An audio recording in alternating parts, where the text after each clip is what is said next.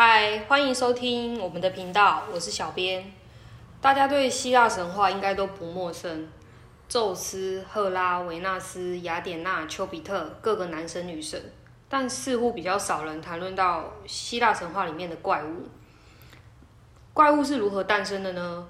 我想说的故事是关于梅杜莎还有拉米亚这两个怪物形象出现的过程，都有些奇异的相似点。先来说一下知名度很高的梅杜莎。梅杜莎有女人的容貌跟满头蛇发，只要和她对视的人都会变成石头。但最开始，梅杜莎其实是个年轻貌美的祭司，她是雅典娜的祭司，在她的神坛工作，发誓一生守贞。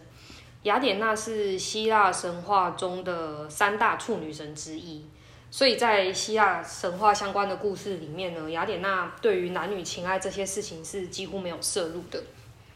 如果她对于她的祭司贞洁与否这件事情特别的在意，好像也蛮合理的。但，呃，海神波塞顿觉得梅杜莎非常漂亮，所以在雅典娜的圣殿里侵犯了她。雅典娜知道这件事情后很生气，但他生气的理由是自己的圣殿被污染了。他没有谴责波塞顿，而是选择对梅杜莎降下诅咒，让她的头发变成蛇，成为满头蛇发的女妖。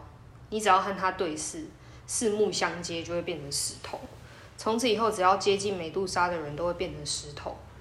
她注定就孤单一个人嘛，因为是没有人可以靠近她，而且她也被。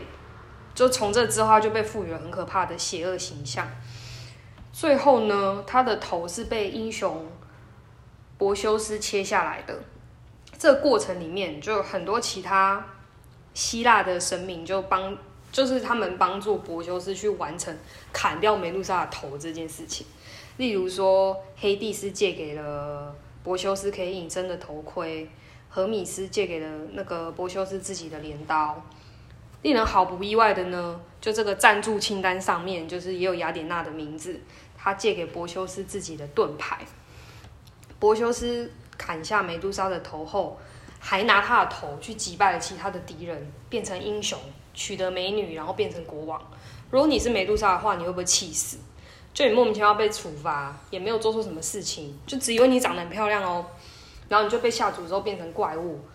某天你在自己的洞穴里面睡觉，也没有去招惹别人，也没有滥杀无辜，然后莫名其妙跑来一个英俊的年轻人，就要把你的头砍下来。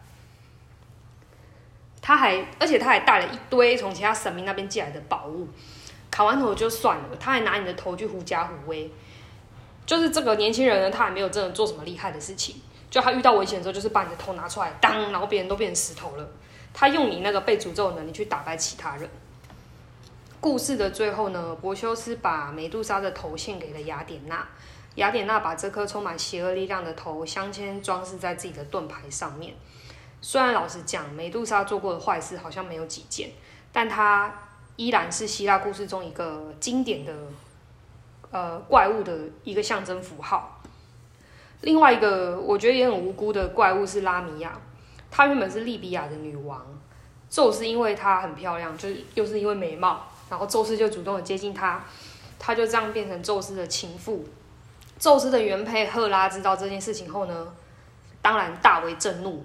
赫拉本身就被描述成是一位善妒的女神，于是很生气的赫拉就掳走了拉米亚的孩子，用残忍的手段杀害，而且又对拉米亚降下诅咒，让她变成半人半蛇的妖怪。她的腰部以上是美丽的女性，下半部变成蛇的尾巴。跟美杜莎一样，都是蛇跟女人的一个形象的结合。而且拉米亚没有办法入睡，他没有办法借由睡眠来暂时摆脱孩子被杀害的痛苦。那个画面会在他的脑中不断的盘旋，在他眼前重复播放。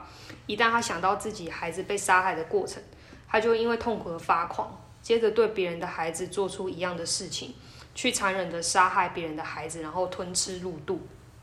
后来宙斯于心不忍。于是，在不违逆赫拉的范围内，让拉米亚可以暂时取下眼睛，陷入睡眠。在这个睡眠的过程中呢，他可以短暂忘掉失去孩子的痛苦。这两个故事，我觉得过程很相似，就是原本由男性神明宙斯、波塞顿做的事情，最后却是由女性，也就是拉米亚跟美杜莎来承担。对他们降下诅咒的是同样也是女性的其他两个神明。两个故事里面同样有一个男性，一个女性，然后最后是一个怪物的诞生。赫拉是婚姻的守护神，然后同时她也是孕妇跟产妇的救助者。她跟宙斯生下的其中一个女儿埃图雷亚就是助产女神。赫拉自己呢，本身也有其他的女神形象，是跟女性产妇还有助产的角色有关系。赫拉的丈夫跟其他女性发生亲密关系，是对于婚姻誓约的背反行为。本来应该是孕妇跟产妇的守护神赫拉，对拉米亚使出的手段是夺走她的孩子，接着他又让拉米亚再去夺走别人的孩子，让别人尝到一样的痛苦滋味。雅典娜是智慧跟战争的女神，也是未婚少女的守护神。她应该是机智的、聪明的，而且如前面所提到的是处女神。她不愿意出嫁哦，成为谁的妻子，就是他不想要依附别的男性的生命。他是贞洁形象的象征，同时也拥有更冷静理智的形象。梅杜莎也是对于贞洁的掠夺跟破坏，或者该用被动式。梅杜莎象征的是贞洁被掠夺与被破坏这件事情，它是被暴力洗夺走的，是跟理智还有理性完全相反的原始欲望，也跟最当初雅典娜就是不谈男女情爱、不愿走入婚姻而自愿成为处女神这件事情本质上是相互违背的。这两个怪物就好像是两个女神的黑暗面，跟他们原本各自拥护的价值与形象完全不同的东西。